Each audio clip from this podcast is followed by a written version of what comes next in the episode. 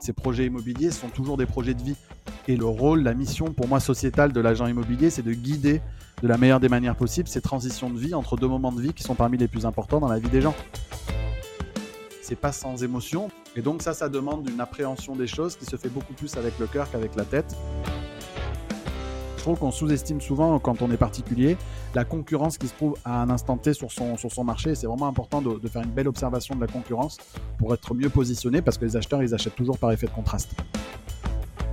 Euh, les bonnes affaires, elles partent dans la journée. Donc, c'est euh, voilà, faut être vraiment très, très, très réactif. C'est pour ça qu'être en amont des projets, dans les, notamment, comme je disais tout à l'heure, en ayant des relations fortes avec des professionnels de terrain, ça va beaucoup aider parce que, en fait, presque quand le bien il sort sur le marché, c'est presque déjà trop tard.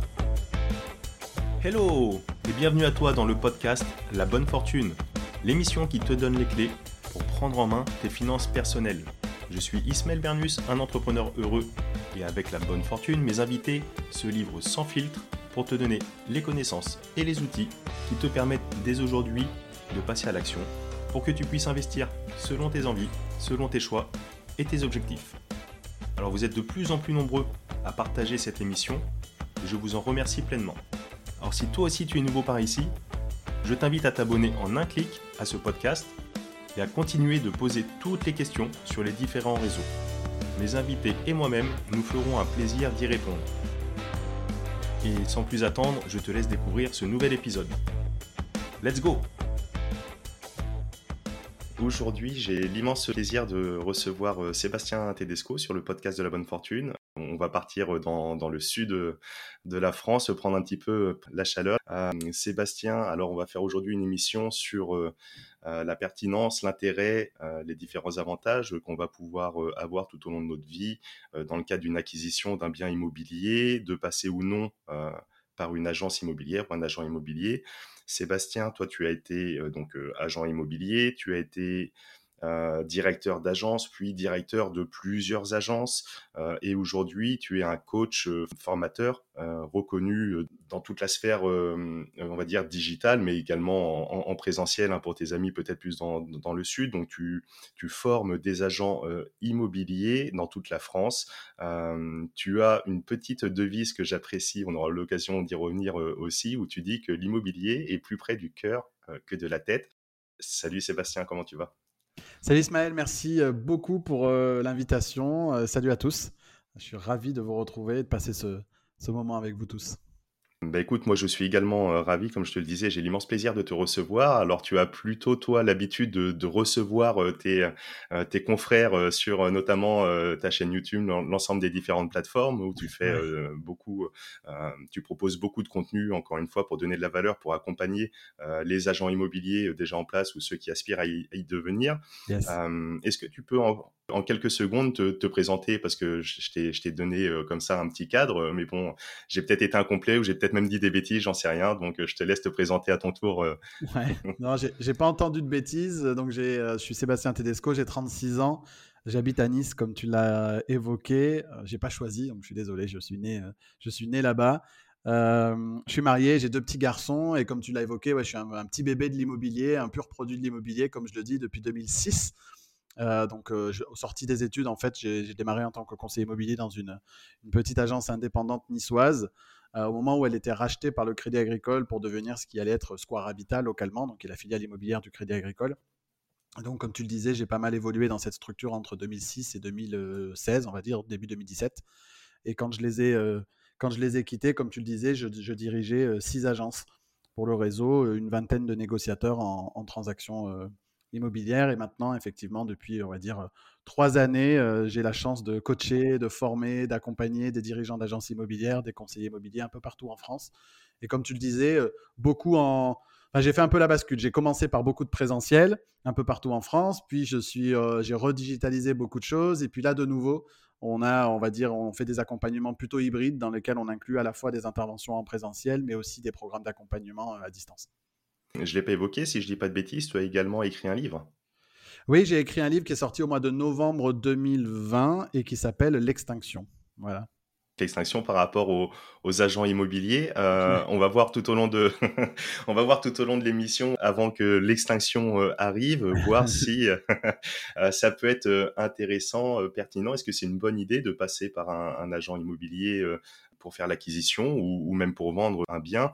je pense que ça va concerner beaucoup des auditeurs aujourd'hui dans le sens où, d'après les chiffres de l'INSEE, donc il y a 58% en 2018, 58% euh, des Français qui sont propriétaires de leur résidence principale.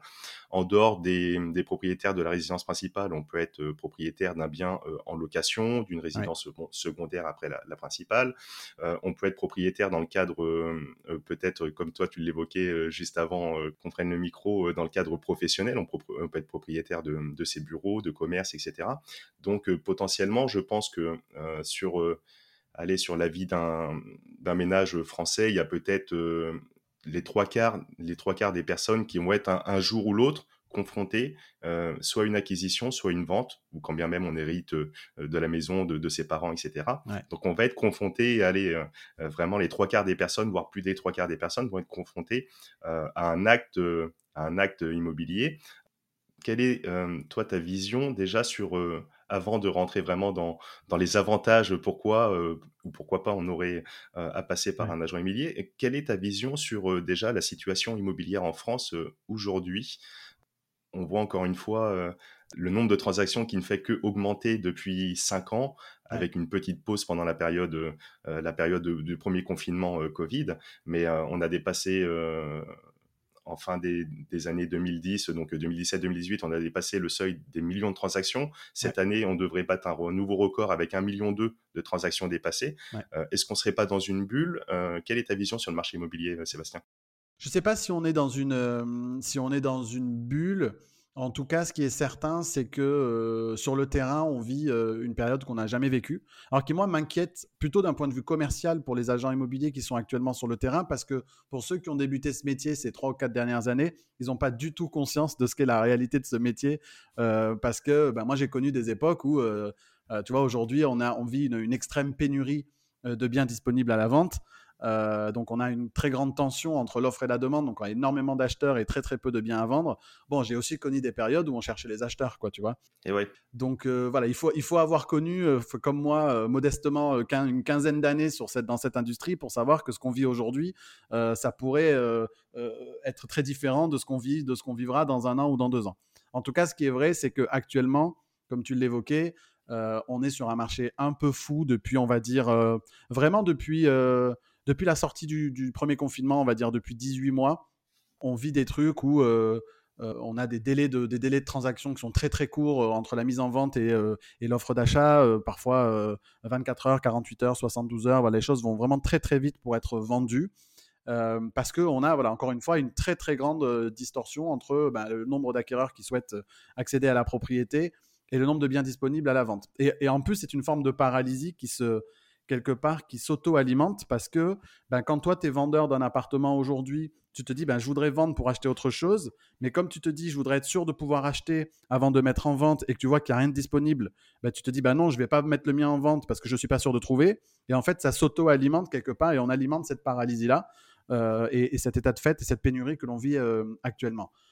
Par contre, pour mettre un, léger bémol, euh, ce qu'on vit depuis, on va dire maintenant, donc euh, au moment où on enregistre, on est, euh, on est début décembre 2021, on va dire que depuis la rentrée, depuis le mois de septembre, allez, on va dire depuis avant l'été sur Paris et depuis le mois de septembre sur pas mal de grandes communes françaises, des grandes agglomérations, de grandes métropoles, on commence à voir un peu moins de demandes, des acheteurs un petit peu plus exigeants, des financements un peu plus difficiles à obtenir.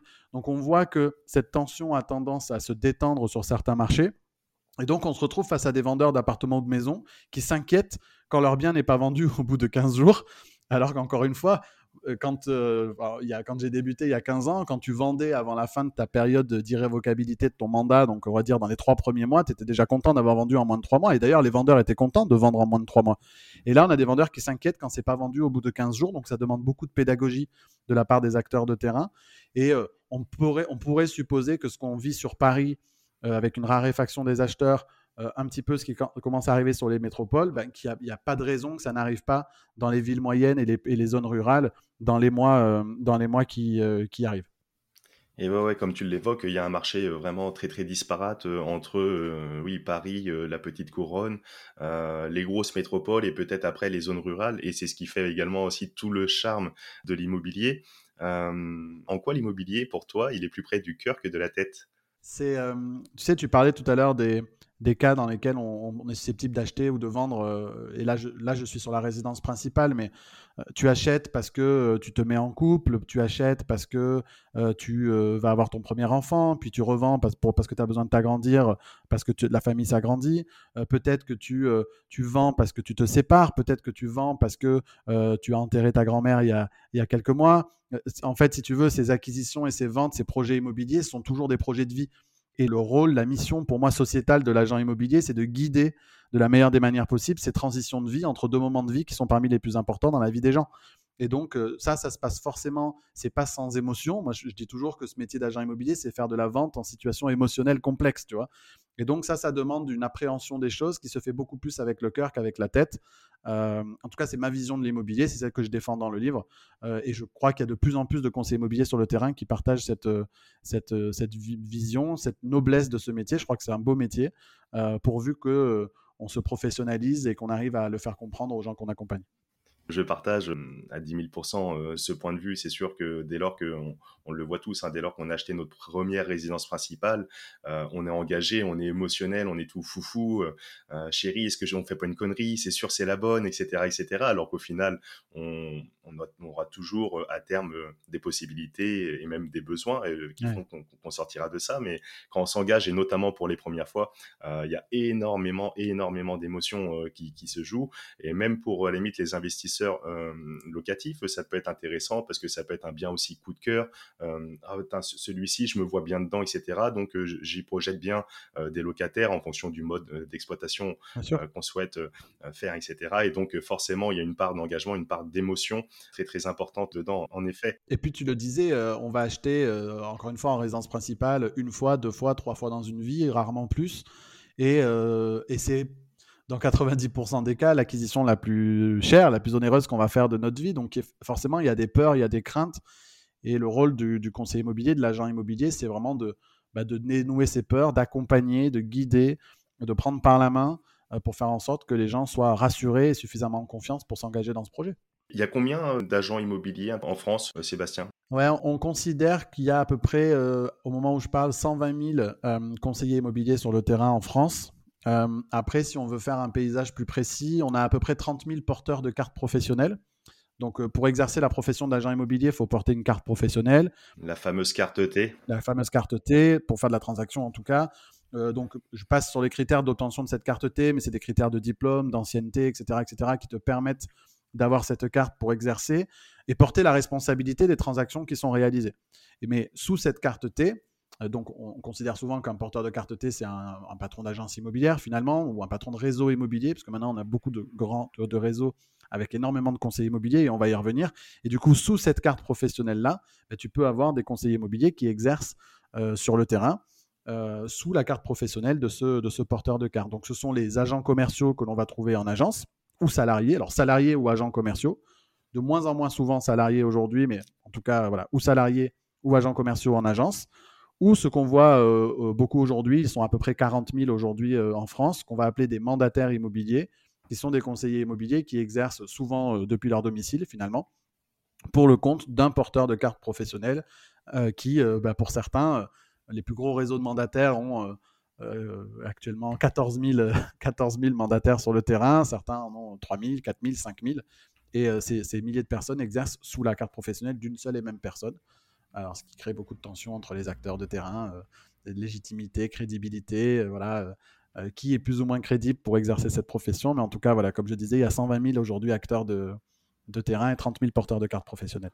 Ok, ouais, ouais, donc euh, ça fait du monde en effet, et puis ouais, on peut facilement comprendre ces, ces, ces tensions peut-être sur le terrain, déjà entre les différentes anciennes, euh, chacun qui veut sa part du marché. Ensuite, euh, la légitimité. Moi, j'ai la carte T, j'ai peut-être fait des diplômes passés, etc., etc. Toi, tu l'exerces avant-hier, tu, tu, tu, vendais des voitures peut-être, et aujourd'hui, tu viens et tu arrives comme un cheveu sur la soupe à venir me prendre ma part de marché, etc. On peut on peut voir un petit peu les différentes contraintes. On peut en parler, mais tu sais, moi j'ai beaucoup entendu de, par, la part de ces anciens acteurs porteurs de cartes, oui, mais le gars, il était bouché il y a encore trois semaines, maintenant il fait de l'immobilier, tout le monde se lance dans l'immobilier n'importe comment. on peut comprendre qu'il va falloir à un moment donné qu'on cadre un peu mieux les choses et qu'on permette peut-être à ces personnes qui se lancent dans ce métier d'avoir une formation. Alors, il y a une formation obligatoire, hein, donc d'à peu près 42 heures pour une période de 3 ans. Donc, quoi qu'il arrive, pour exercer et renouveler sa carte professionnelle euh, et, les collaborateurs qui travaillent sous les cartes, il y a une obligation de formation continue. Mais il n'y a pas encore de formation initiale comme ça peut l'être aux États-Unis. On va peut-être y revenir. Et du coup, il serait bon probablement qu'on cadre ça. Mais ces personnes qui sont porteurs de cartes professionnelles oublient qu'elles ont elles-mêmes démarré à un moment donné cette profession et qu'elles faisaient autre chose avant. C'est-à-dire que moi, j'ai toujours fait que de l'immobilier, mais pour autant, euh, le jour où où j'ai démarré à 21 ans, j'étais étudiant avant d'être agent immobilier, avant d'être conseiller immobilier. Donc, euh, donc c'est voilà, c'est un mauvais procès souvent qui est fait. Euh, la grand-mère de, de, ma femme disait qu'il y a de bonnes bêtes sous tout poil. Et donc euh, voilà, peu importe le statut, euh, il y, a, y, a des gens bien et des gens, des gens bons et moins bons, quel que soit le statut. C'est pareil, moi j'ai eu une expérience où j'ai exercé pendant 15 ans euh, chez les sapeurs-pompiers. Et par exemple, chez les sapeurs-pompiers, c'est pareil, il y a différents types de statuts. On va retrouver les pompiers militaires à Paris-Marseille, les pompiers professionnels, où c'est leur boulot, qui sont fonctionnaires dans toutes les grandes villes. Et après, on va voir les pompiers dits volontaires qui ont 95% euh, du temps un autre, euh, qui exerce un métier. On, revient sur le boucher, sur le boulanger, qui tu veux, et qui en plus de ça viennent et ne sont pas soumis aux mêmes, on va dire, réglementations en termes d'accès, etc., aux mêmes responsabilités. Ceci dit, il y a aucun aucune distinction euh, lorsqu'il y a une intervention euh, chez les personnes. voilà. Et j'en profite pour embrasser euh, l'ensemble des, sapeurs-pompiers de France qui sont pour beaucoup investisseurs, en tout cas, qui sont intéressés pour toutes ces questions de, transactions, etc. donc là, on a posé, je te remercie pour, pour ce décryptage, Sébastien. Donc, on a posé un petit peu le, le cadre en France de la situation immobilière. Donc, la situation un petit peu des, agences, euh, de l'ensemble des acteurs euh, immobiliers. Euh, justement, tu, tu le dis. Alors moi, j'ai une approche vraiment très très favorable à l'accompagnement par un agent ou une agence immobilière de qualité. mais avant, avant ça, je vais justement mettre les pieds dans le plat tout de suite. On l'évoquait, il y a d'un côté peut-être des anciennes agences qui travaillent de façon vraiment old school, euh, qui, lorsque tu as besoin de demander un papier, etc., etc., ça peut être très très long, où le, on a l'image un petit peu peut-être euh, euh, du chef d'agence qui passe son temps au restaurant, qui est bien avec la petite chemise ouverte, la grande chaîne qui dépasse, un peu bourru, etc. On va avoir d'un autre côté des mandataires peut-être beaucoup plus jeunes qui, qui rentrent dedans, qui, qui n'ont pas forcément tous les codes, etc., et les connaissances. Et mmh. donc dans tout ça, on en parlait l'autre coup, j'avais fait un petit post sur LinkedIn exprès pour voir un petit peu faire réagir. Et c'est vrai que l'ensemble des expériences, en tout cas de, celles de ceux qui, qui, passent par des agents euh, immobiliers euh, dans, son ensemble, peuvent être très très disparates parce qu'on peut avoir cette image de dire euh, tiens, soit la personne, il n'en a rien à foutre de, ma situation et il n'y a qu'une seule chose qui l'intéresse, c'est de prendre mon pognon, de me plumer, ou alors d'un autre côté, la personne est peut-être incompétente, etc., ne sait pas trop comment faire. Et donc, est-ce que j'aurais vraiment intérêt à passer par un agent immobilier? Dans le contexte en plus aujourd'hui où on va avoir euh, des outils comme le Bon Coin, etc. En trois clics, on fait, on fait, on fait trois photos, on balance l'annonce et on peut, on peut se débrouiller assez facilement. Vaste sujet. Alors probablement que tout au long de cette conversation, on dissociera euh, parfois euh, résidence principale et investissement, et on dissociera aussi parfois quand je suis acheteur ou quand je suis vendeur. En tout cas, pour reposer le cadre d'un point de vue statistique, on considère qu'on a à peu près 70% des vendeurs qui tentent de vendre par eux-mêmes. D'abord. Donc, ils font d'abord l'expérience d'essayer de mettre en vente par eux-mêmes. Tu as parlé du Bon Coin, il y en a d'autres. Mais euh, voilà, ils tentent l'expérience de, du particulier à particulier. Et on sait qu'il y a euh, à peu près, les chiffres euh, évoluent toujours et les sources évoluent, mais entre 65 et 70% des transactions qui sont effectivement effectuées par l'intermédiaire d'un agent immobilier à la fin. Donc ça veut dire quoi? Ça veut dire que si tu veux, tu as 50 à 60% des particuliers qui tentent par eux-mêmes, qui finissent par changer d'avis et passer par un professionnel. Une fois qu'on a fait ce constat-là, on se dit qu'il y a forcément une valeur ajoutée à passer par un professionnel si on a la moitié des particuliers qui se cassent les dents sur le PAP et qui finissent par faire appel à un pro. Donc, euh, la valeur ajoutée, elle est là, elle est présente euh, quand on met en vente son bien immobilier. Quand on met en vente son bien immobilier, on parlait tout à l'heure de la charge émotionnelle, et c'est pour moi le critère le plus important, c'est qu'en fait, tu es probablement la pire personne pour défendre tes intérêts dans le cadre d'une transaction immobilière. Et, ça, même quand tu es professionnel de l'immobilier. Tu vois, moi, quand j'ai vendu, quand j'ai vendu ma, ma, dernière résidence principale, bah, tu vois, je l'ai filé, j'ai filé le mandat à un, un, de mes anciens collègues parce que pour plein de raisons, je ne suis pas le mieux placé pour vendre. D'abord, j'ai autre chose à faire de mes journées. Techniquement, euh, faire les visites, mettre en ligne, faire les photos, euh, négocier, etc. Euh, etc. je n'ai pas envie d'être en double activité. J'ai déjà suffisamment à faire avec mon propre métier pour pas avoir à gérer ce truc-là. Certains peuvent dire, moi j'ai tout le temps qu'il faut et je suis prêt à prendre le temps qu'il faut pour économiser les honoraires. Très bien. Après, il y a toute la charge émotionnelle. Tu vois, je prends toujours cet exemple-là. lors de cette transaction, quand on a signé, quand je suis parti pour signer chez le notaire et que j'ai claqué la porte derrière moi de l'appartement une fois vidé euh, par les déménageurs, ben, j'ai quand même eu ce pincement au cœur. Je me suis souvenu du, jour exact et de l'endroit exact. Je regardais l'endroit où on est rentré de la maternité avec ma femme pour notre premier enfant et qu'on a posé, tu vois, le, landau euh, euh, par terre et que le chat est venu tourner autour en se demandant mais qu'est-ce qui se passe C'est qui ce, nouvel intrus qui va rentrer dans cette maison, tu vois Et t'as beau être un professionnel de l'immobilier, ben, tu vas devoir passer par un certain nombre de deuils quand tu mets en vente. ça, je l'aborde beaucoup dans les formations parce que c'est important que les agents immobiliers abordent ce sujet-là avec leurs vendeurs c'est que tu vas devoir faire le deuil de tes souvenirs.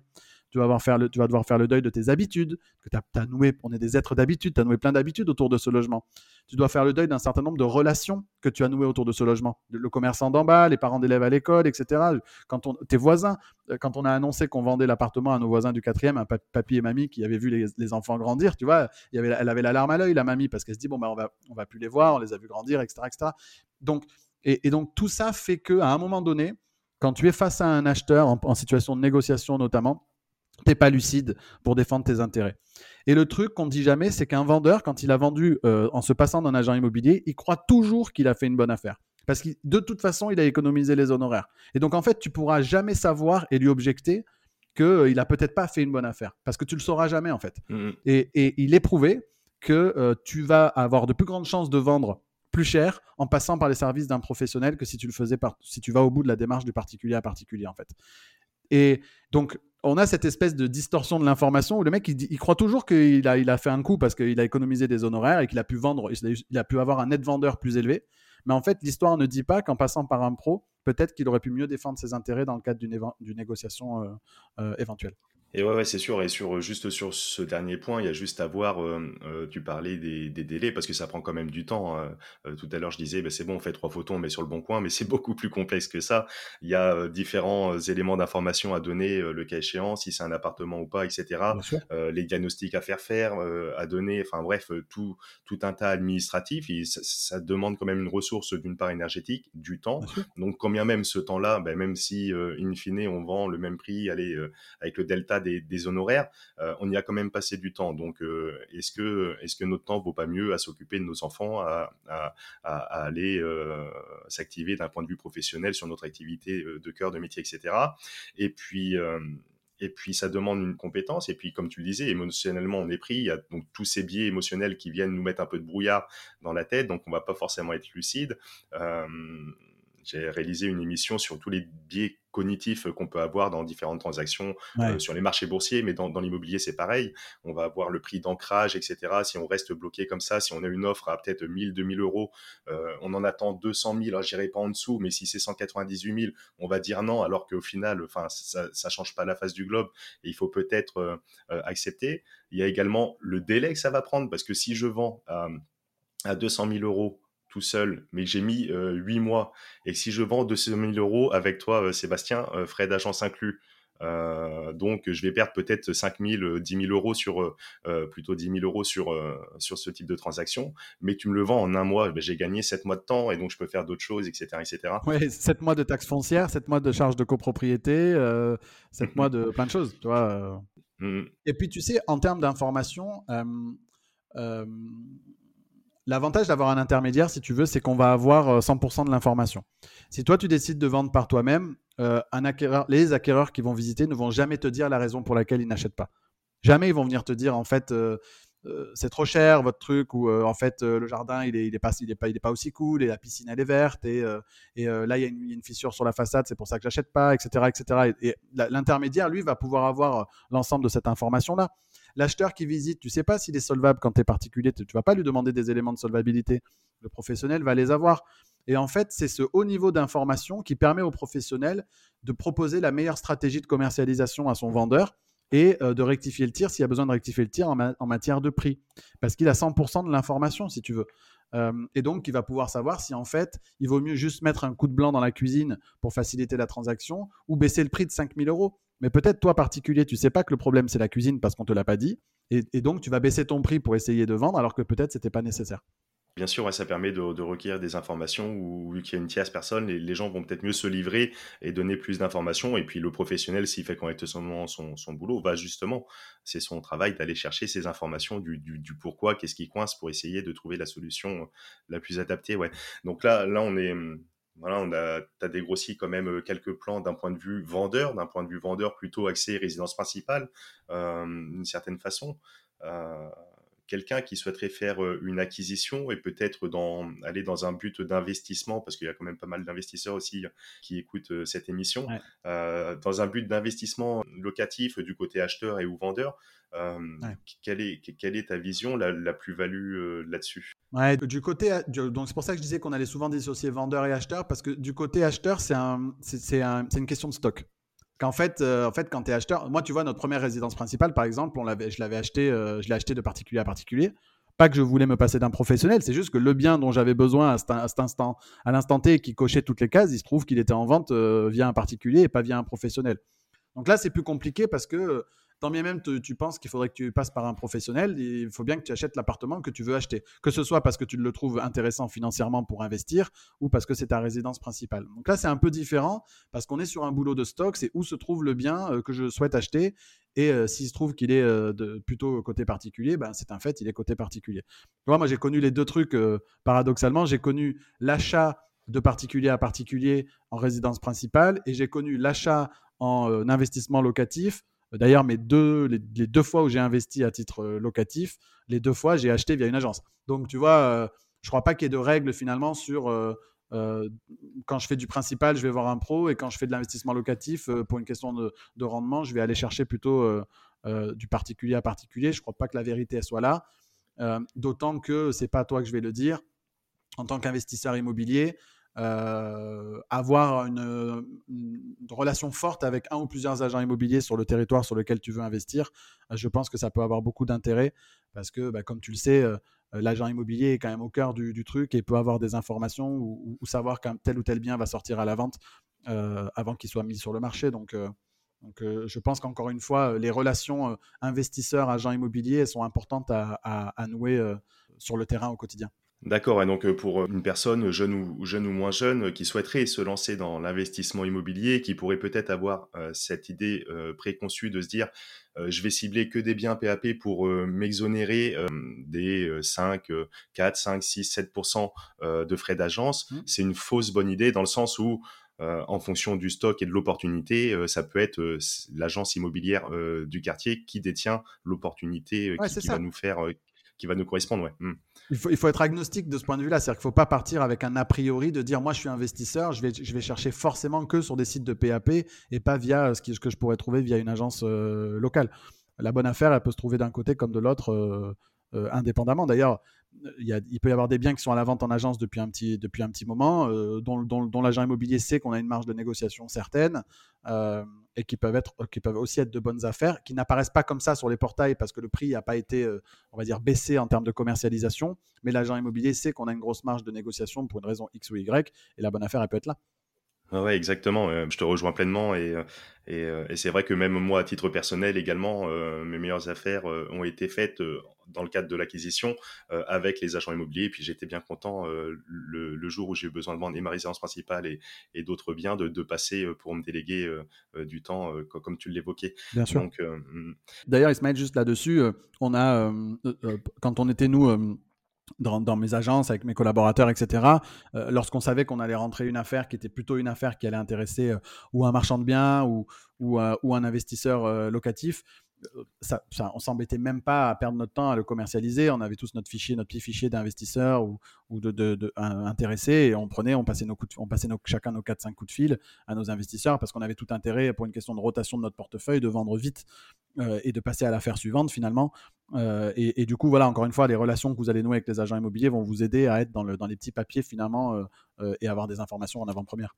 Toujours pareil, la qualité de son réseau, etc., des relations humaines, et puis voilà, essayer d'établir des relations gagnant-gagnant avec un petit peu toutes les parties pour, pour le cas échéant, pour aller dans le cadre, encore une fois, de l'investisseur qui souhaite un petit peu enchaîner c'est sûr que sur une première rencontre, euh, si on se présente, moi je suis investisseur, etc., donne-moi tes, meilleurs plans. Euh, jamais, jamais de la vie, euh, l'agent IMO, faut, faut, bien comprendre qu'il a déjà un réseau bien établi, etc., qu'il a peut-être eu l'habitude de travailler, qu'il a l'habitude de travailler avec d'autres personnes, et un petit peu à l'image de la carte de fidélité, ben, au bout de 3, 4, 5, 6 transactions qu'on fait, ben, on, on peut facilement comprendre que l'agent immobilier, s'il a une bonne affaire, il va se retourner sur, sur la personne avec qui il a déjà travaillé, avec qui ça s'est bien passé. Et le fait de, de, nouer comme ça des relations sur le long terme euh, avec des partenaires de qualité, encore une fois, c'est, je pense, primordial. Ouais, ouais, ouais.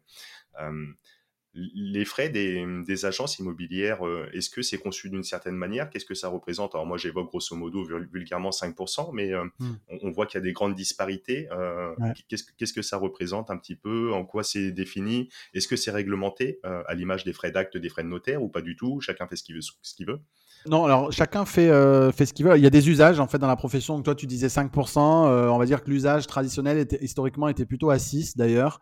6%. Euh, Aujourd'hui, on s'aperçoit que c'est effectivement un peu plus près de 5 que de 6.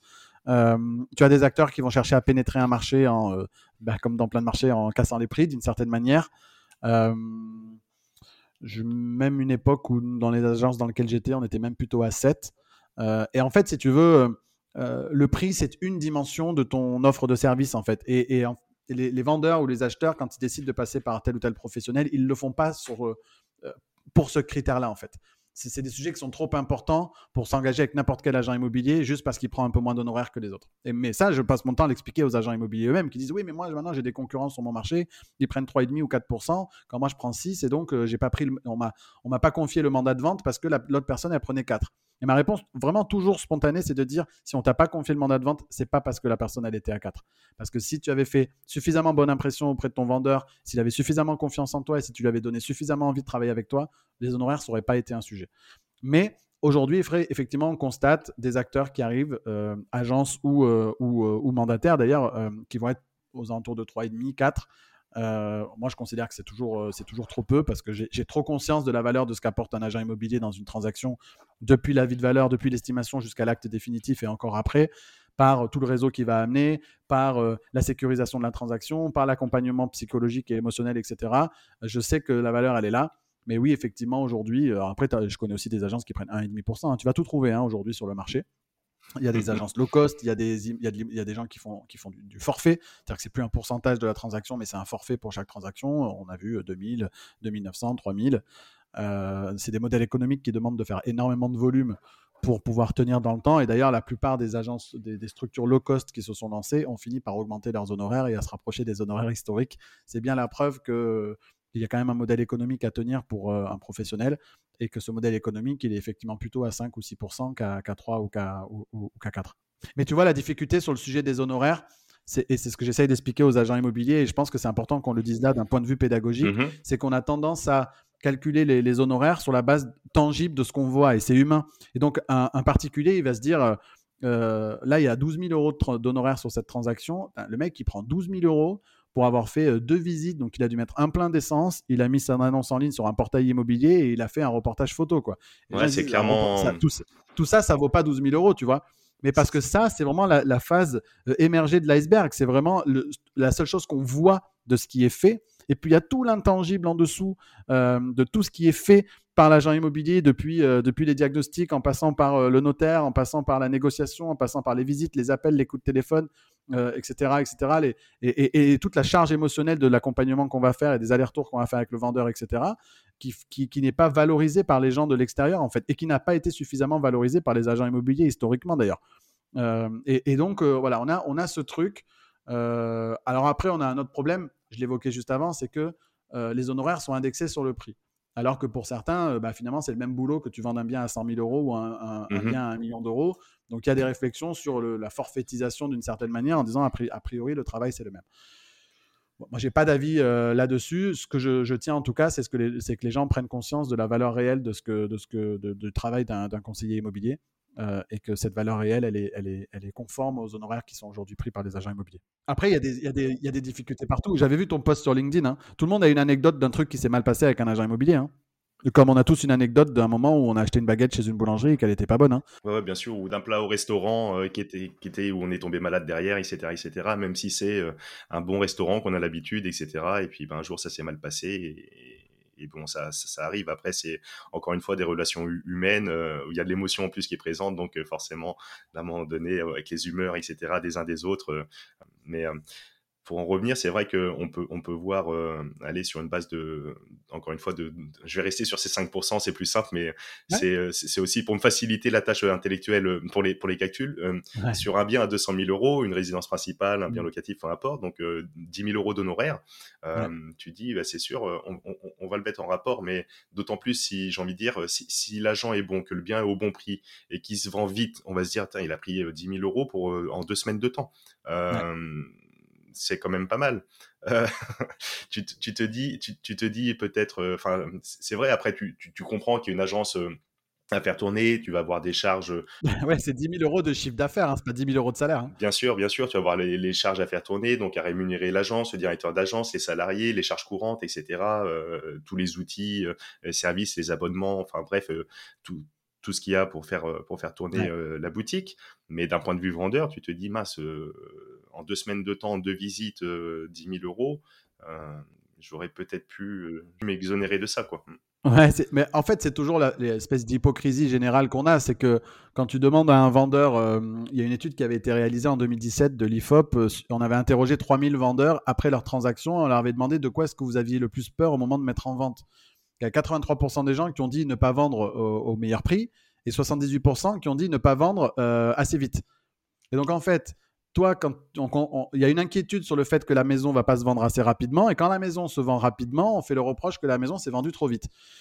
Bon, l'être humain est un être humain de, de contradiction, euh, et donc euh, le boulot d'un conseiller immobilier, c'est de vendre au meilleur prix et dans les meilleurs délais. quand cette mission elle est réalisée, ben, il y a un droit à honoraire. Il ne faut pas oublier que les honoraires sont des honoraires au résultat, euh, et que donc, et pas ce ne sont pas des, honoraires facturés à la tâche. Si on devait facturer à la tâche euh, la remise d'une estimation, un reportage photo, euh, les annonces, la rédaction de l'annonce, euh, les appels téléphoniques, la négociation, etc., ben, on s'aperçoit que tout mis bout à bout. Et quand on l'explique comme ça bien à un vendeur, d'ailleurs, à titre d'exemple, tu sais, Ismaël, il y a des modèles qui se sont lancés d'immobilier où, on, vend à la prestation, en fait. On fait du coaching en fait pour les particuliers et on va, on va vendre à la mhm. prestation. Ben, je, vais te, je vais te facturer le reportage photo, je vais te facturer la négociation, je vais te facturer la visite, etc. etc.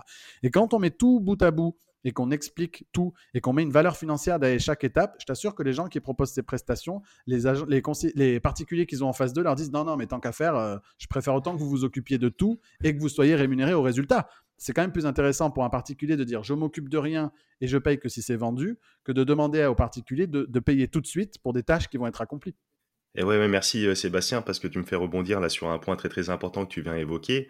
Euh, du côté acheteur, dans tous les cas, et dis-moi si je me trompe, mais dans tous les mmh. cas, on rémunère, enfin du côté vendeur, pardon, on rémunère l'agent ou l'agence immobilière qu'au résultat à l'heure d'aujourd'hui. Donc c'est-à-dire que la personne va travailler peut-être pendant un mois, deux mois, trois mois, six mois. On va faire une agence, peut-être si ça se passe passé bien, etc. Une deuxième, etc. On aura fait travailler tout ce monde, mais du côté du vendeur, on est quand même à la bonne place dans le sens où pas de pas de résultat, pas de chocolat quoi pour l'agent. Et les vendeurs savent très bien euh, euh, user de cet argument en rendez-vous euh, face à l'agent immobilier.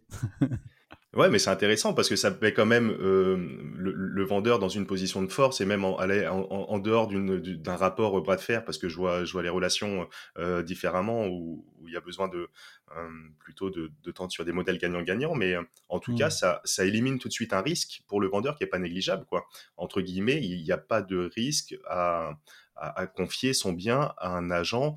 Euh, tu sais, moi, euh, personnellement, je, fonctionne comme ça sur les, sur les différentes ventes que, j'évoquais tout à l'heure, euh, où j'ai mis par agence. je passais par un mandat simple en faisant travailler une personne, par contre. Donc j'avais le mandat simple, j'avais cette liberté. Je veux avoir cette liberté, moi, en tant que vendeur, avoir les mains libres. Par contre, c'est une relation de confiance. Je veux pas mettre 10 000 personnes en concurrence. Ça n'a pas de sens à mes yeux mais par contre, donc je, mets à une personne, mais en mandat simple. Et comme ça, voilà, ça se passe bien. sur ma résidence principale, in fine, ils, étaient, ils, ont fini par être deux, mais, euh, mais, mais, voilà, mais pas plus. Mais c'était et puis c'était convenu ensemble, etc., etc. mais euh, après, il y avait une relation d'amitié avec euh, une autre personne. Mais voilà. On peut reparler de ce cas, Ismaël? Ouais, ouais, avec grand plaisir. Par rapport au, mandat, etc. Donc, quand tu disais que tu confiais un mandat simple pour la vente, toi, tu commercialisais de ton côté?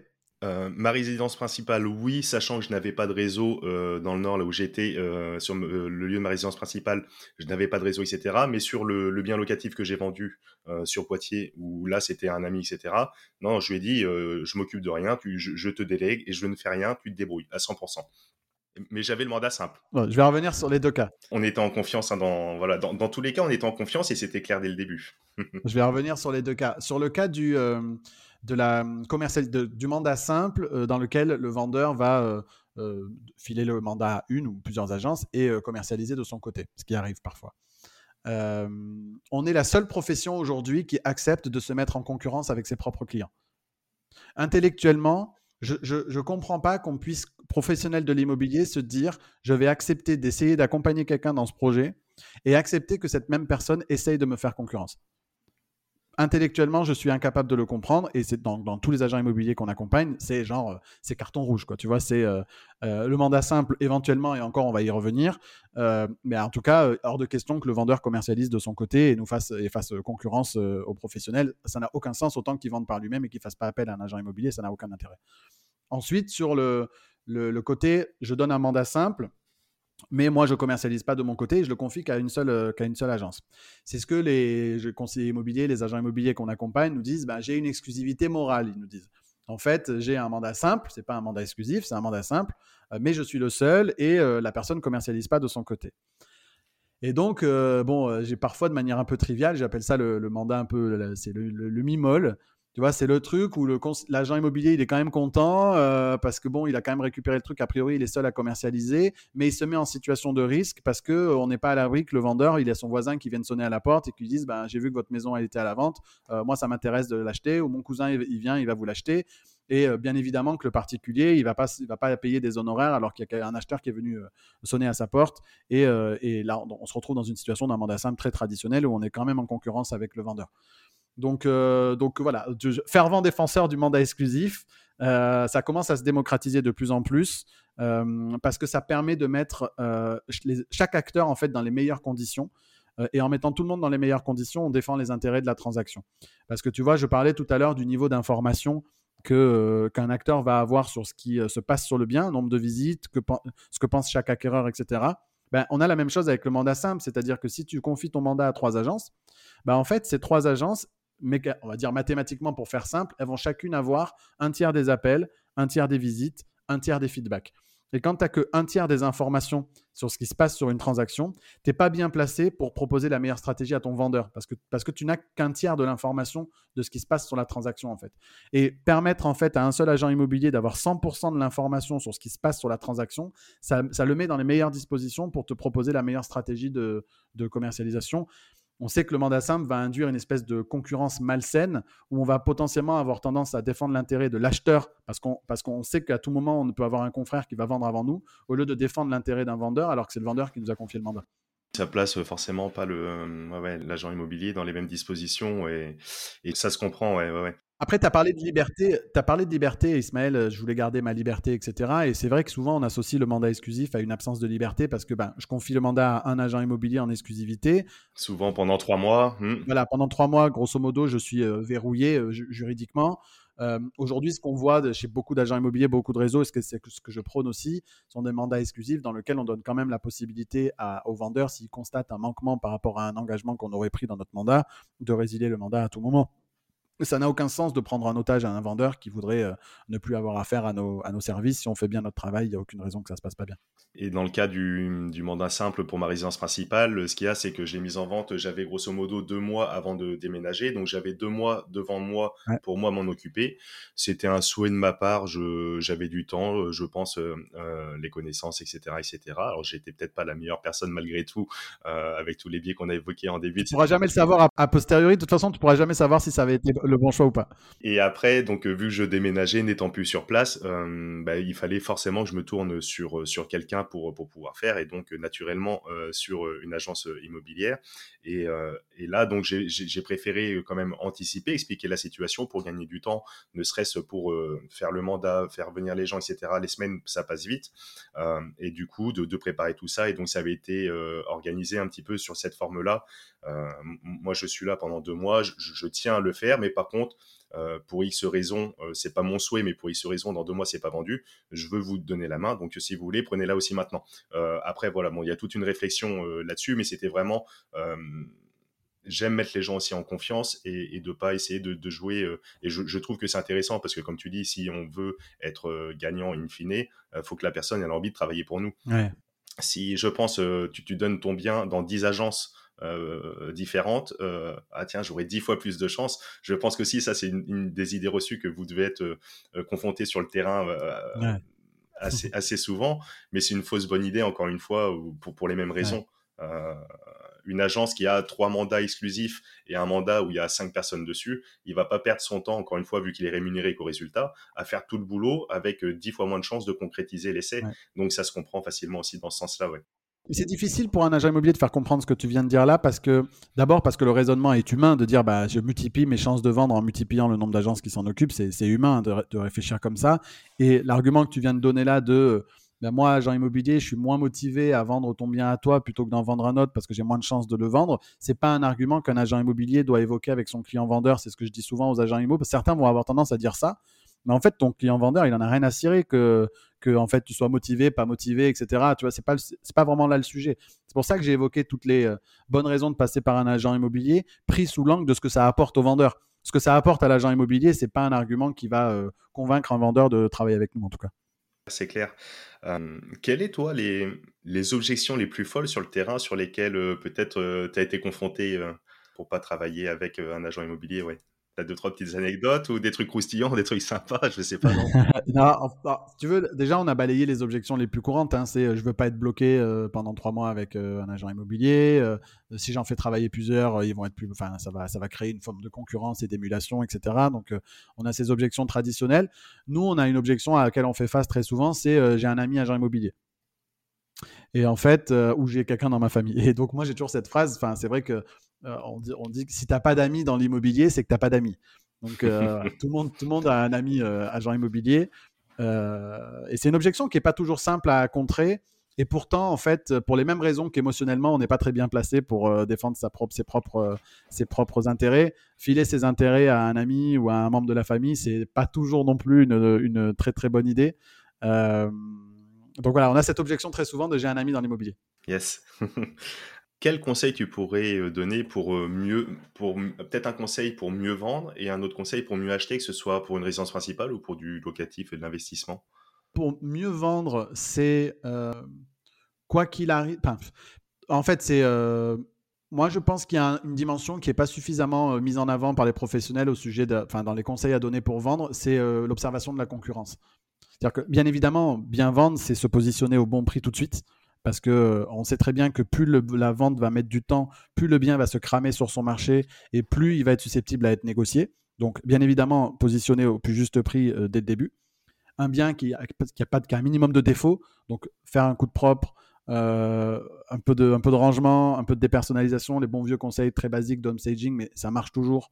enfin, nous, en tout cas, ça a toujours très très bien marché. Donc, la notion de prix, la notion d'état de, du bien, mais surtout la concurrence. Un acquéreur, il achète toujours par effet de contraste. Il se positionne toujours parce qu'il a vu autre chose qui était au même prix mais mieux, mais moins bien, donc il va se positionner, ou il a vu quelque chose qui était équivalent mais moins cher. Enfin, c'est toujours un, contraste vis-à-vis de ce qui se trouve en concurrence sur le marché. Et je trouve qu'on sous-estime souvent, quand on est particulier, la concurrence qui se trouve à un instant T sur son, sur son marché. C'est vraiment important de, faire une belle observation de la concurrence pour être mieux positionné parce que les acheteurs, ils achètent toujours par effet de contraste. Et pour mieux, pour mieux acheter, quelqu'un qui souhaiterait. Euh, bon, la résidence principale, c'est peut-être plus coup de cœur. On garde peut-être moins au prix. On est peut-être moins dans une, dans, une optique de, de, faire une bonne affaire, entre guillemets. Euh, la bonne affaire va être dans le sens où on va se sentir bien après, etc. etc. en dehors. Euh, des considérations financières. Mais allez, pour, pour acheter, pour, pour des gens qui souhaitent faire du, de l'investissement locatif, mmh. du commercial, locatif commercial, achat-revente, etc., pour mieux acheter, quel conseil tu pourrais donner? C'est un vrai travail de fourmi, quoi. C'est euh, c'est du, du côté, franchement, c'est du quotidien. C'est-à-dire qu'il faut être, faut avoir des alertes partout, faut, faut regarder ce qui sort. Euh, les bonnes affaires, elles partent dans la journée, donc c'est euh, voilà, faut être vraiment très très très réactif. C'est pour ça qu'être en amont des projets, dans les, notamment comme je disais tout à l'heure, en ayant des relations fortes avec des professionnels de terrain, ça va beaucoup aider parce que en fait, presque quand le bien il sort sur le marché, c'est presque déjà trop tard fondamentalement. Donc euh, la bonne affaire à acheter, elle est avant que ça se trouve en ligne. Et avant que ça se trouve en ligne, c'est souvent en ayant un, super réseau de, de, de, terrain, de, gardiens d'immeubles, de, syndics de copropriété, d'agents immobiliers, de commerçants. Euh, c'est vraiment comme ça que ça se, que ça se passe. J'ai interviewé euh, il, y a, il, y a, quelques mois, ou un peu plus d'un an, un an et demi, j'avais interviewé Yann Darwin, on avait, on avait pas mal parlé de ce sujet sur l'importance d'avoir un réseau, etc. Et récemment, il a sorti une vidéo où euh, ils se sont mis en situation de trouver un bien rentable en moins de trois jours dans une ville qu'ils connaissaient pas. Et on voit, et on voit bien en fait que le, meilleur moyen d'y arriver, c'est tout simplement en discutant avec euh, des commerçants et des agents immobiliers locaux et en, faisant preuve de, de réseau. Quoi le réseau euh, et, être prêt à être réactif, à faire feu, euh, surtout sur un marché étendu comme on l'évoquait aujourd'hui où les biens partent encore plus vite. J'imagine que les, bonnes affaires il y a 10 ans c'était pareil, il fallait être réactif, mais peut-être encore plus aujourd'hui. Carrément. Ouais. Quelle technique de négociation tu pourrais, euh, tu pourrais donner pour, pour des particuliers, encore une fois, dans le cadre d'une acquisition ou d'une vente? Est-ce que tu as des techniques de négociation particulières, des techniques de ninja, des techniques euh, euh, sorties du chapeau, j'en sais rien, des trucs, euh, la technique qui marche à tous les coups pour faire plier l'acquéreur ou le vendeur qui est en face? Ouais. Je pense que c'est important de, de, créer un ancrage en termes de négociation, c'est-à-dire de souvent de venir évoquer de manière sibylline une offre éventuelle qu'on pourrait faire à un prix qui est très bas quitte au moment où on arrive avec une offre effective, avoir une offre un peu meilleure. Mais quand elle est un peu meilleure que celle sur laquelle on a mis un ancrage auprès de la personne, il pense quand même qu'il a gagné. Et donc, si, je, si le bien est à, est à 200 000 euros, ouais, 200 000 euros et que moi j'ai envie de l'avoir à 180 000 euros, je vais forcément évoquer le fait de faire une offre à 170 à un moment ou à un autre. dans la conversation, dans la discussion, je vais évoquer des travaux, je vais évoquer des choses qu'il faut faire. Je vais dire, ben, Ouais, je pense que, ouais, qu'est-ce que vous penseriez si jamais on faisait une offre à 170 000, etc., etc.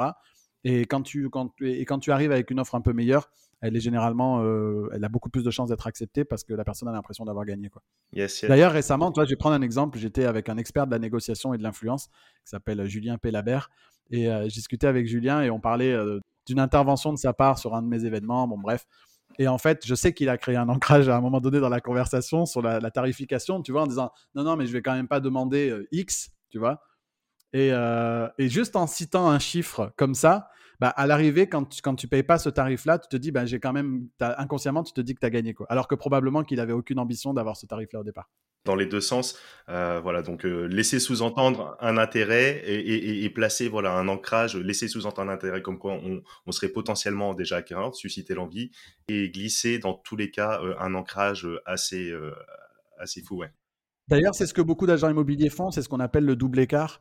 lorsqu'on a une offre d'achat sur un bien et qu'on va la présenter à un vendeur, euh, souvent, si, euh, pareil, encore une fois, je reprends mon exemple, j'ai un bien à la vente à 200 000 euros, je suis agent immobilier, je sais que j'ai un acquéreur qui veut faire une offre à 180 000 euros, je vais aller voir mon vendeur et lui dire que j'ai fait la visite avec l'acquéreur, que l'acquéreur est vraiment très intéressé euh, et qui pense faire une offre à 170. Je demande, je dis à mon vendeur, qu'est-ce que vous en pensez? Si on a une offre à 170, qu'est-ce qu'on fait, etc. Ah, 170, c'est peut-être un peu bas. Peut-être si vous arrivez à obtenir 180, c'est bien. Et moi, je sais que j'ai déjà l'offre à 180 en fait. Donc encore mmh, une fois, c'est même technique, c'est de créer un ancrage un peu plus bas de, telle manière à ce que chaque partie, à un moment donné, pense euh, pouvoir ressortir gagnant de la négociation. J'aime beaucoup, moi, l'idée aussi de, négocier euh, autre chose que le prix. Euh, dans le cadre d'investissement, ça peut être de dire Ok, mais moi, je, ce que j'avais fait pour la vente de ma maison, par exemple, la personne avait une offre, etc. Et moi, j'avais, j'avais mis mon prix plancher et, et c'était comme ça et pas autrement. Et, donc l'agent euh, immobilier me revient avec une offre qui était en dessous. c'est bien à me la présenter, etc. Mais à me dire, oh, c'est une opportunité, il faut pas laisser passer. J'ai écouté, je crois qu'il y avait 5000 euros euh, d'écart, hein, c'était vraiment pas, pas grand-chose, euh, sur, sur le montant global, hein, j'entends bien sûr. Mmh. Et, et du coup, euh, elle me dit bon, on va quand même pas euh, manquer cette offre, Monsieur Bernus, pour 5000 euros. Je lui dis bah, écoutez, vous avez tout à fait raison, je vous rejoins euh, totalement. Vous n'allez pas manquer cette cette offre pour 5000 euros. Et, de là, je lui ai dit, bah, écoutez, il n'y a pas de problème, pour 5000 euros, je comprends les, futurs acquéreurs, ils ont peut-être besoin de temps, ce que ça représente une somme, etc., etc.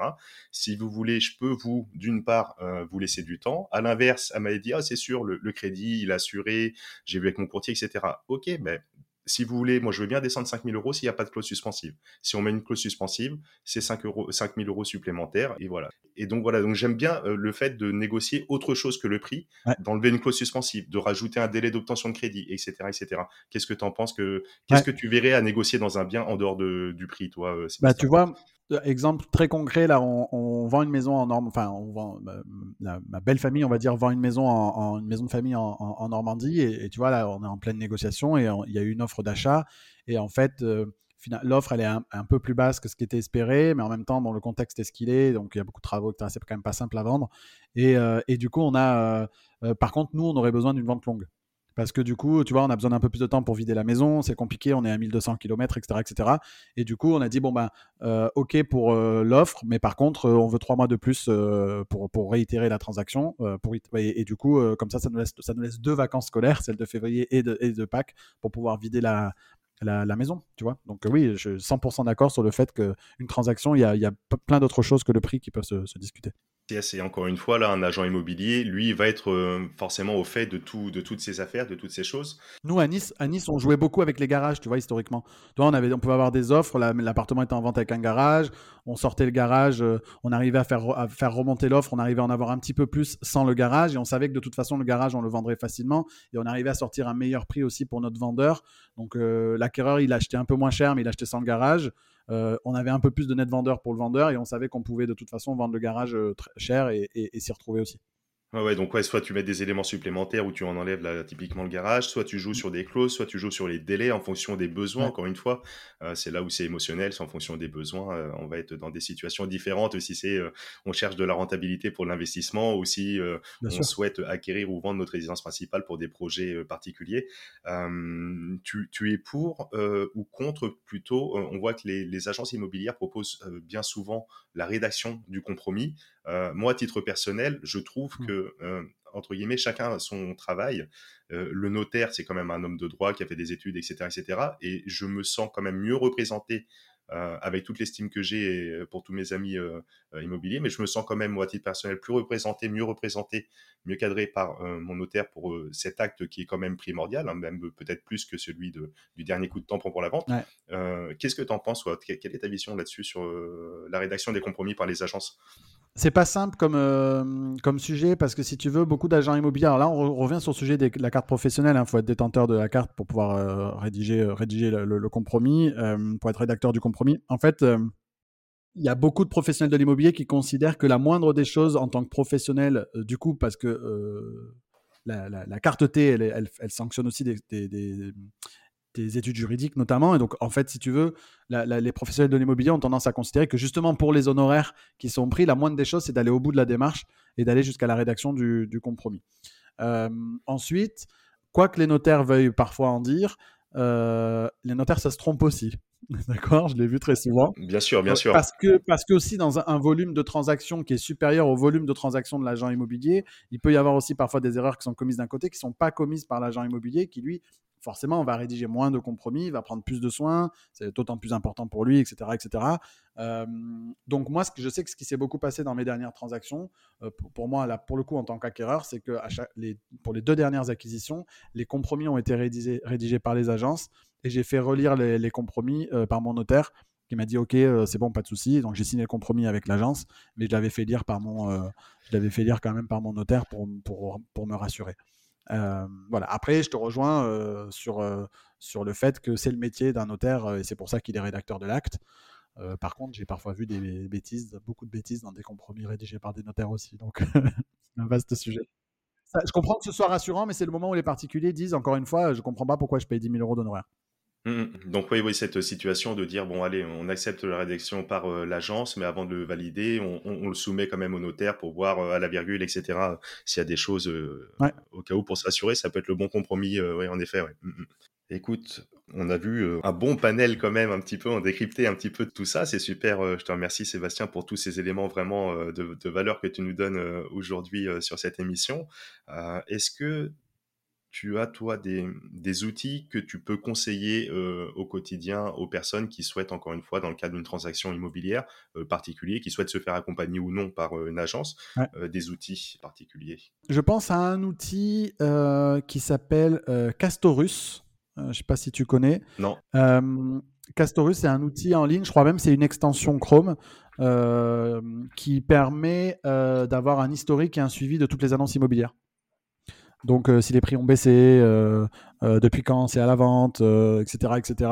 Et donc notamment pour tes, auditeurs qui sont très branchés sur l'investissement immobilier, ça peut avoir de l'intérêt d'aller checker bah, des annonces qui auraient baissé et qui auraient baissé fortement récemment euh, et qui peuvent être le signal de quelqu'un qui est pressé de, vendre, par exemple. Ben merci, parce que je ne connaissais pas euh, non plus. Et donc, euh, Castorus, donc typiquement, on a un bien ciblé, identifié, et on, a le prix de l'annonce. Tu peux avoir soit un suivi exhaustif de tout ce qui est actuellement à la vente sur un territoire donné, soit aller le faire annonce par annonce. Ah ouais, d'accord. Ouais. donc en effet, ouais, c'est complet. là, c'était pour vous donner un outil, on va dire, pour les particuliers. Après, il y a des outils qui sont utilisés par les professionnels, mais qui sont B2B en fait, donc qui ne seront pas forcément accessibles pour tes, tes auditeurs. Mais, euh, mais ouais, j'ai pensé à cet outil-là. Je pense que ça peut être utile pour les gens qui nous écoutent. Dans le cadre de l'investissement euh, locatif, euh, je t'évoquais en, en, amont de l'émission des, des, outils comme le site internet de l'INSEE où on va retrouver des statistiques sur la, la, démographie d'une ville, voir si elle gagne ou elle perd des habitants, voir le taux de le taux d'activité, le taux face au taux de chômage, le nombre d'étudiants, etc., etc. Ça peut être pas mal ça pour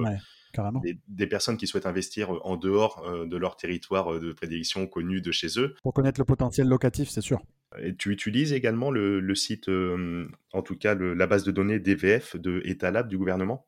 Ouais. C'est un... En fait, si tu veux, la plupart des estimateurs en, ligne aujourd'hui euh, scrapent les données du DVF. Donc, tu, tu, vas trouver dans les grands estimateurs en ligne qu'on connaît, tu vas de toute façon trouver. Enfin, les, informations fournies sont issues de, DVF. Donc oui, c'est un outil qu'on utilise beaucoup, y compris en tant que professionnel. Euh, avec un bémol forcément, c'est le délai. Et quand on est sur des marchés en fait qui sont très fluctuants comme ceux qu'on a actuellement et qui évoluent très vite, même sur DVF qui va avoir les, actes euh, inscrits euh, donc pas, uniquement actés, mais il faut qu'ils aient été inscrits euh, au cadastre, aux hypothèques, etc. Du coup, ça met un peu plus de temps. Sur certains territoires, ça peut mettre jusqu'à 9 mois, voire plus. Du coup, on a quand même un léger décalage. Et donc, je pense que c'est bien de doubler l'information avec une réalité plus immédiate. Donc, ce qu'il y a disponible à la vente actuellement, je reviens sur mon histoire de concurrence. Et puis, les agents immobiliers qui ont des transactions ben, toutes les semaines, tous les mois, et qui ont peut-être quelque part un regard un peu plus neuf sur la réalité de leur marché que, que DVF malgré tout. D'accord, donc pour rappeler, DVF, hein, Etalab, c'est le site donc, du gouvernement des transactions vraiment enregistrées, faites, bouclées, parce que si on va voir une annonce sur le Bon Coin, on va voir toujours cette maison à 200 000 euros qui va peut-être partir à, à 180, et si vous appliquez les techniques de négociation avec notamment l'ancrage de Sébastien, vous allez la faire partir à 170. Mmh. Donc il y, aura, il y aura un delta entre l'annonce, en tout cas le prix sur l'annonce, et la réalité, qui va se retrouver sur DVF, mais par contre avec quand même 6 euh, mois, 9 mois de d'écart. C'est pour ça que, par exemple, avant l'émission, on parlait de meilleurs agents, mais encore une fois, des estimateurs en ligne, il y en a plein. Bah, par exemple, meilleurs agents va venir récupérer la donnée de DVF, mais pas que, des, des données des, notaires aussi. Donc, si on fait dans l'ordre, on va dire, de chronologique, il y, a il y a DVF. Après, tu vas avoir des infos encore plus récentes si tu vas avoir les infos immédiates des, des transactions itérées par les notaires à l'instant T. Et en plus, Meilleurs Agents a à peu près 15 000 agences immobilières clientes en France qui remontent leurs données aussi, y compris en compromis. Et donc là, on a encore, encore une donnée encore un peu plus fraîche. Et donc, ça permet d'alimenter l'algorithme et d'avoir peut-être euh, un regard un peu plus euh, récent. D'accord, et donc, euh, allez, pour revenir sur notre thème, avec des outils pareils, meilleurs, meilleurs agents, se loger, etc., quelle est la plus-value de, de, l'agent immobilier sur une estimation? C'est intéressant ce que tu dis. En fait, c'est un sujet qu'on a beaucoup dans la profession. Aujourd'hui, euh, les, les, taux d'erreur de ces estimateurs en ligne sont encore euh, significatifs. On, dit entre, je ne veux pas trop m'avancer, entre 7 et 10 5 à 10, allez, 5 à 10% en fonction en fait de la, de la data. C'est toujours une histoire de données. Quand on a énormément de données, on peut avoir une estimation qui est assez proche de la réalité. Quand on est sur des secteurs où on a un peu moins de données, un peu moins de transactions, euh, pas de la copro, plutôt des maisons, etc., c'est un peu moins fiable. C'est pour ça qu'on voit des fois des, fourchettes qui sont énormes sur ces estimateurs en ligne, parce que forcément, dans un même immeuble, euh, là, tu vois, au moment où je te parle, je suis dans une copropriété. Euh, il se trouve que là, moi, mon bureau, c'est 38 mètres carrés. J'ai effectivement une terrasse, mais je suis plein nord. J'ai une vue sur l'immeuble d'en face, plus ou moins dans la même copropriété, tu as des appartements qui sont en étage élevé avec une vue mer. Euh, et donc forcément, là, les prix ils peuvent être de, il peut y avoir 25% d'écart entre le prix du mien et le prix d'un dernier étage avec vue mer. Donc euh, et ça, meilleurs agents n'est pas encore assez fiable comme d'autres hein, pour avoir une donnée euh, précise. Et puis et puis ça dit pas l'état de l'appartement. Alors forcément, la personne elle peut dire bon état, état moyen, état luxe. Là, on rentre dans des, dans des données subjectives. Donc voilà, c'est très intéressant pour avoir une une première approche du prix, mais il y a quand même rien de mieux que d'être sur place avec un professionnel qui a de l'expérience. Ouais, l'expérience, la connaissance fine du terrain et au cas par cas vraiment. Ouais, puis la tension actuelle du marché, c'est-à-dire combien est-ce que j'ai d'acquéreurs actuellement dans mon fichier qui pourraient vouloir acheter euh, cet appartement ou cette maison, et c'est vraiment ça qui va déterminer le prix finalement. Yes. Est-ce que tu aurais des, des, ressources, des lectures euh, sur, tout, sur tout ce domaine à, à recommander euh, qui, toi, t'ont peut-être t'ont peut-être changé la vie. Euh, en parlant de lecture, hein, je rappelle, hein, dont tu as ton livre là qui s'adresse euh, aux agents immobiliers, aux mandataires immobiliers, à ceux qui sont déjà en place, qui souhaitent, euh, qui souhaitent apprendre un petit peu mieux vendre, mieux commercialiser, celles et ceux qui souhaitent se tourner sur cette voie, en tout cas passionnante.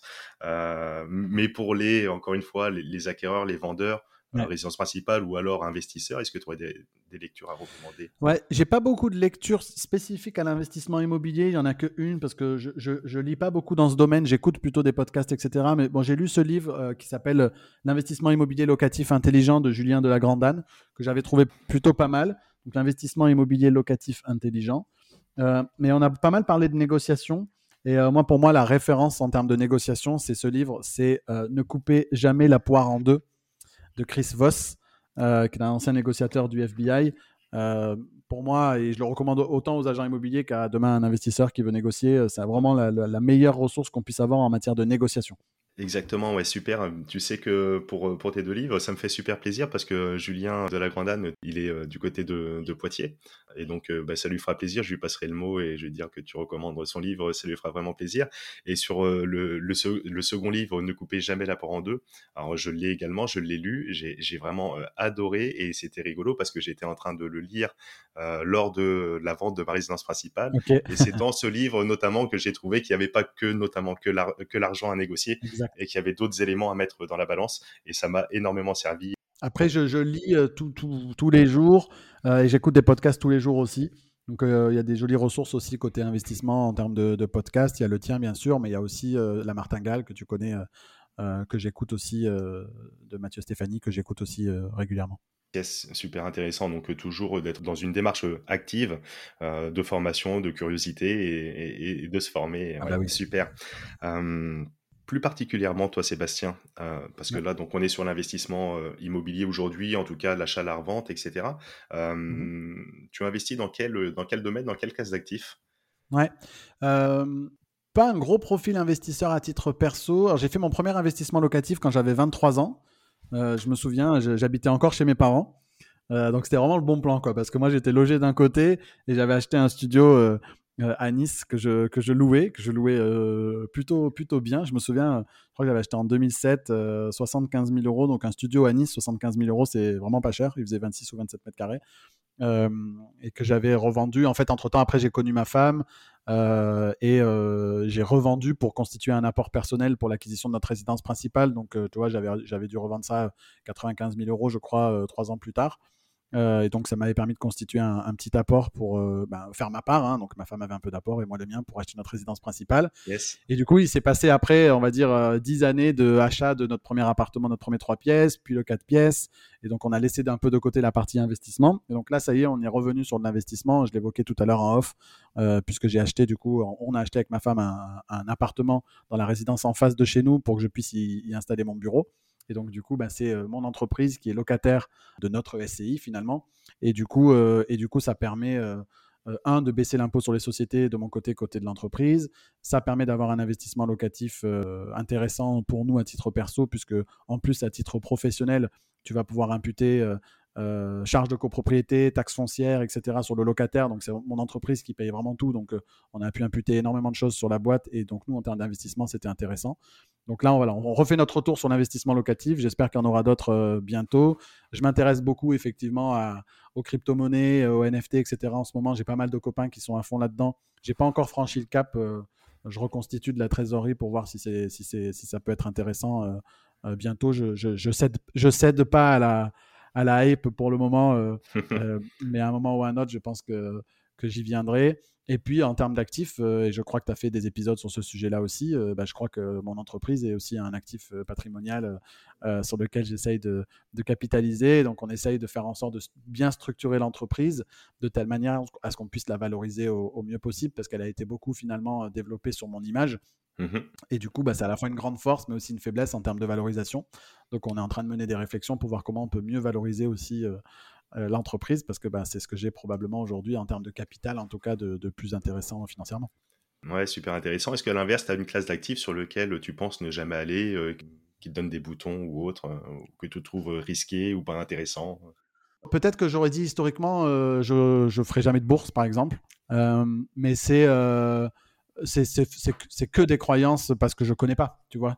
Euh, quand tu commences à t'intéresser à des sujets, tu te dis, ah tiens, ça peut être intéressant. Tu vois, je commence à me, à me renseigner sur du, du DCA, donc d'essayer de voir si ça peut pas être intéressant à un moment ou à un autre d'aller sur ces actifs-là, d'aller sur la bourse, mais en faisant des choses qui me correspondent un petit peu mieux peut-être. Donc, euh, pas du côté trading, mais plutôt du côté DCA, d'essayer de, construire quelque chose de plus, de plus long terme. Mmh Et tu vois, voilà, j'ai besoin aussi de m'acculturer beaucoup de ces sujets-là.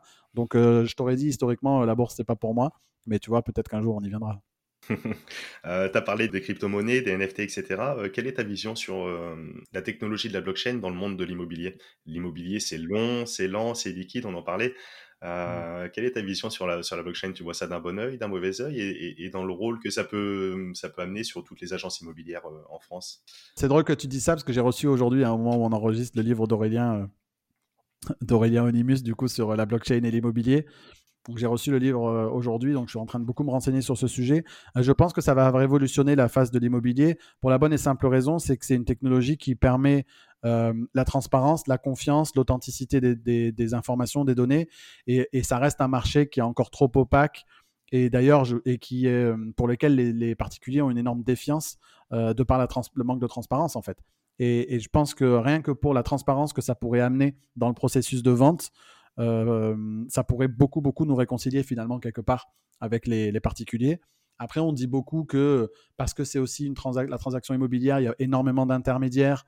Euh, on dit aussi beaucoup, et il y a beaucoup de choses qui ont déjà été faites dans d'autres pays, qui pourraient permettre de, faire de la transaction, euh, enfin d'authentifier les transactions via, via la blockchain. Et, mmh et on prédit aux notaires qu'ils vont disparaître parce qu'on pourrait finalement se passer et, et, opérer les transactions directement dans la blockchain.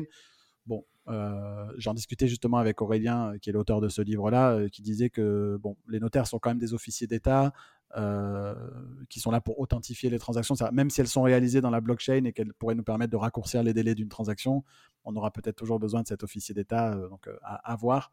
Mais je pense qu'on pourrait très, très bientôt raccourcir les délais de transaction. parce qu'en fait, les délais entre le compromis et l'acte sont essentiellement liés à des délais administratifs et qui sont essentiellement liés à des délais humains, en fait. Et à partir du moment où on va pouvoir se, digitaliser le processus et se passer d'un humain pour authentifier les, documents, on devrait pouvoir raccourcir beaucoup les processus de transaction. Ouais, donc euh, plutôt une, vision optimiste et, euh, ouais. ouais, ouais, en effet, très très intéressant. Et c'est vrai que c'est une vision qui est quand même partagée par, euh, par beaucoup d'acteurs, en tout cas, même, même les différents notaires. J'ai eu le plaisir de recevoir aussi sur la chaîne, etc. Il y a quand même, on, on voit cet œil plutôt bien, enfin bienveillant sur euh, cette technologie en tout cas. Euh, c'est sûr que dès lors qu'on parle de Bitcoin, souvent ça fait peur à tout le monde. Mais si on parle un petit peu de blockchain avec tout ce que ça peut apporter, comme tu l'as rappelé.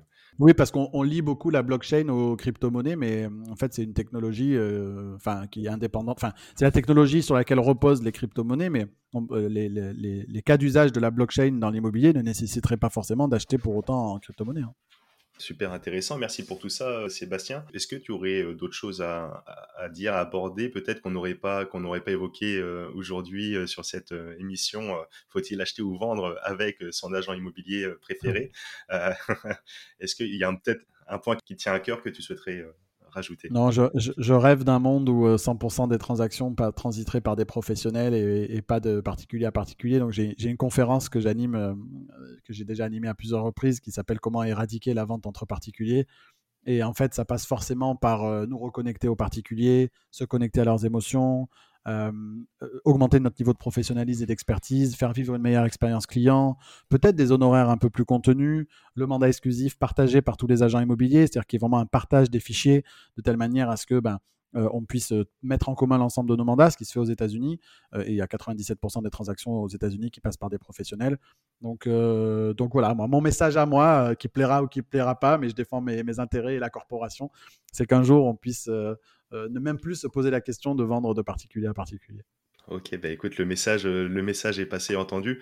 Euh, je me ferai un grand, grand plaisir hein, de mettre forcément l'ensemble des liens dans les notes de l'émission où te retrouver, ta chaîne YouTube, bah, cette conférence, si je ne sais pas, elle est peut-être disponible en ligne, la conférence que tu évoquais à l'instant. Bah, je vous donnerai des liens, ouais. bah écoute, mille, mille merci. Tu as une petite citation que j'ai demandé, je demande à, l'ensemble de mes invités, j'aime bien. Est-ce que tu pourrais nous la, la partager et pourquoi? Ouais. ce qui a changé ma vie en tant qu'entrepreneur euh, ces euh, 3-4 dernières années, c'est euh, fait est mieux que parfait. et en fait, je crois vraiment que quel que soit le projet dans lequel on se lance, il y, a une vertu au fait de, passer à l'action, en fait, et juste de faire et d'itérer, de progresser, d'échouer, etc. Et en fait, à partir du moment où j'ai compris que tout ce que je faisais, c'était finalement une V1 de ce que je faisais et qu'il y aurait derrière une V2, une V3 et que les choses s'amélioreraient dans le temps, bah, ça permet de faciliter le passage à l'action de faire plutôt que d'attendre constamment que les choses soient parfaites avant de se lancer. Quoi. Eh bien, écoute, en tout cas, euh, le message est parfait, lui, Sébastien. merci.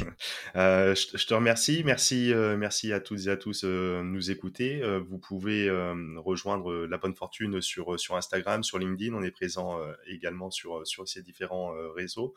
merci à tous les, tous les auditeurs parce qu'on on approche de la fin de l'année et je pense que hum, on va peut-être franchir les 10 000 écoutes mensuelles. Allez, ça va être peut-être un peu juste pour la fin de l'année, mais en tout cas, on va partir euh, sur 2022 du, très très bon pied. Donc, euh, mille merci en tout cas à tous les auditeurs, les auditrices euh, pour votre confiance.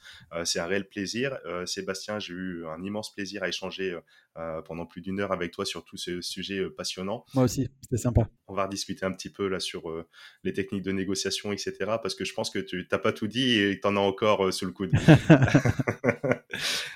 et puis écoute, je te laisse, si tu veux, euh, le mot de la fin pour les auditeurs, les auditrices de la bonne fortune qui nous écoutent aujourd'hui. Non, bah, continuez de vous, de vous former, continuez de vous informer, continuez d'être curieux. Euh, voilà, dans, dans, les grands leviers de motivation intrinsèque qu'on a tous, il y a le fait de progresser chaque jour, d'apprendre. Euh, donc voilà, continuez d'écouter la bonne fortune et toutes les autres ressources que vous avez à votre disposition pour continuer de progresser.